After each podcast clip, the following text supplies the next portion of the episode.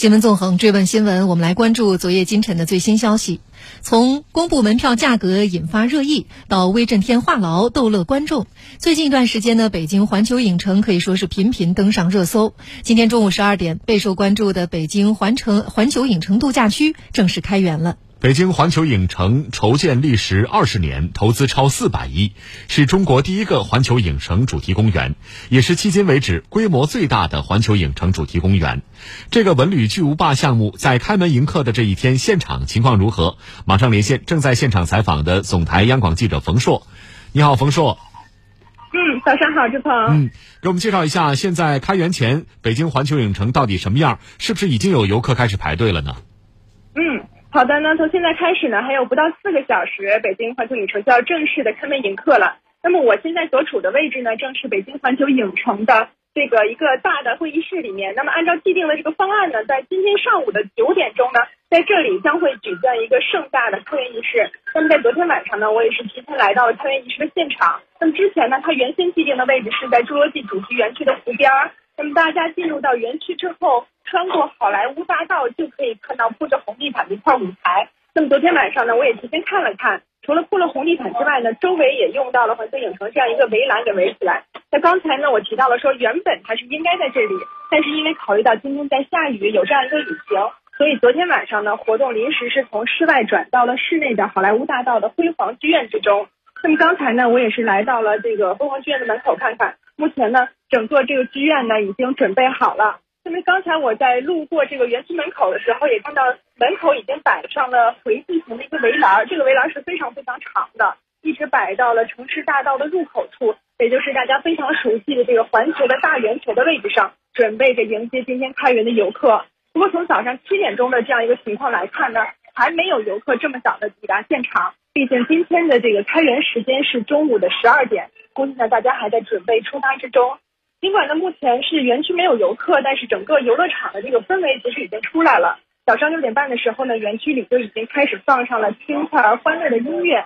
那么由于今天的天气有些阴雨绵绵，园区内的灯也是部分亮起了。志鹏，嗯，那么北京今天还会继续下雨啊？那么下雨天会对游园造成什么样的影响呢？嗯，好的。其实从昨天我来到这个环球影城度假区就已经在下雨了，园区里呢大家都是纷纷的穿着雨衣或者是打着雨伞。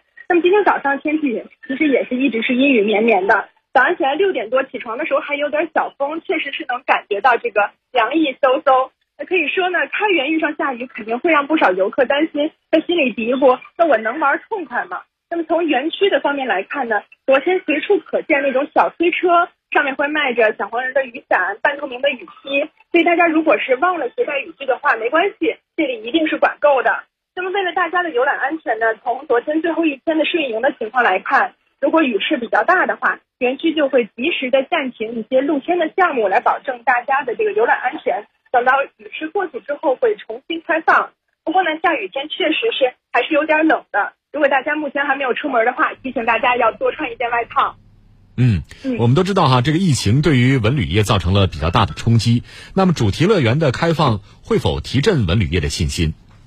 嗯，那么对于不少的主题公园来说，今年呢是疫情防控常态化下首个完整的运营年份。那么从数据来看呢，今年的五一期间，国内迎来了出游的高峰，海昌海洋公园各个园区的接待量呢是突破了历史的同期峰值。那么北京欢乐谷的单日营收也达到了千万元。华强的方特呢，同样也是迎来了客流的高峰。那么这一系列的种种的市场表现，都是为整个文旅行业的反弹注入了一剂强心针哈。那么作为中国的第一座、亚洲的第三座、全球的第五座环球影城主题公园，那么北京环球影城度假区可以说是又吸引大家的眼球又吸金。那么我也之前是采访了中国旅游研究院的院长戴斌，他告诉我说，在这样的一个形势下呢，北京环球影城度假区的开园。其实是提振了旅游的消费信息，也为呃旅行社呀，包括在线的旅游平台等等企业提供了更多新的货源或者是新的产品，有非常重要的积极的意义。那么从公开的信息来看呢，北京环球影城一共是有二十一家的旅行社和平台企业作为合作伙伴，另外呢还有三十家院校作为人才合作培养的机构。那么这些呢都将有效的拉动整个旅游业的部署，同时还有利于促进就业。那么专家呢，其实也是给我算了一笔账，我也给大家来算一算。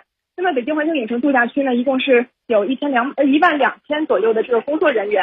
那么按照四到五倍的这样一个就业乘数，将会拉动五万人左右的一个旅游休闲相关人员的就业。那么对于当前的形势下，旅游业的复工、复产、复业将会起到一个非常大的促进作用。同样呢，类似的主题公园还会拉动周边的交通啊、住宿啊、餐饮以及康养旅游等一系列的项目。嗯，好的，感谢冯硕带来的介绍。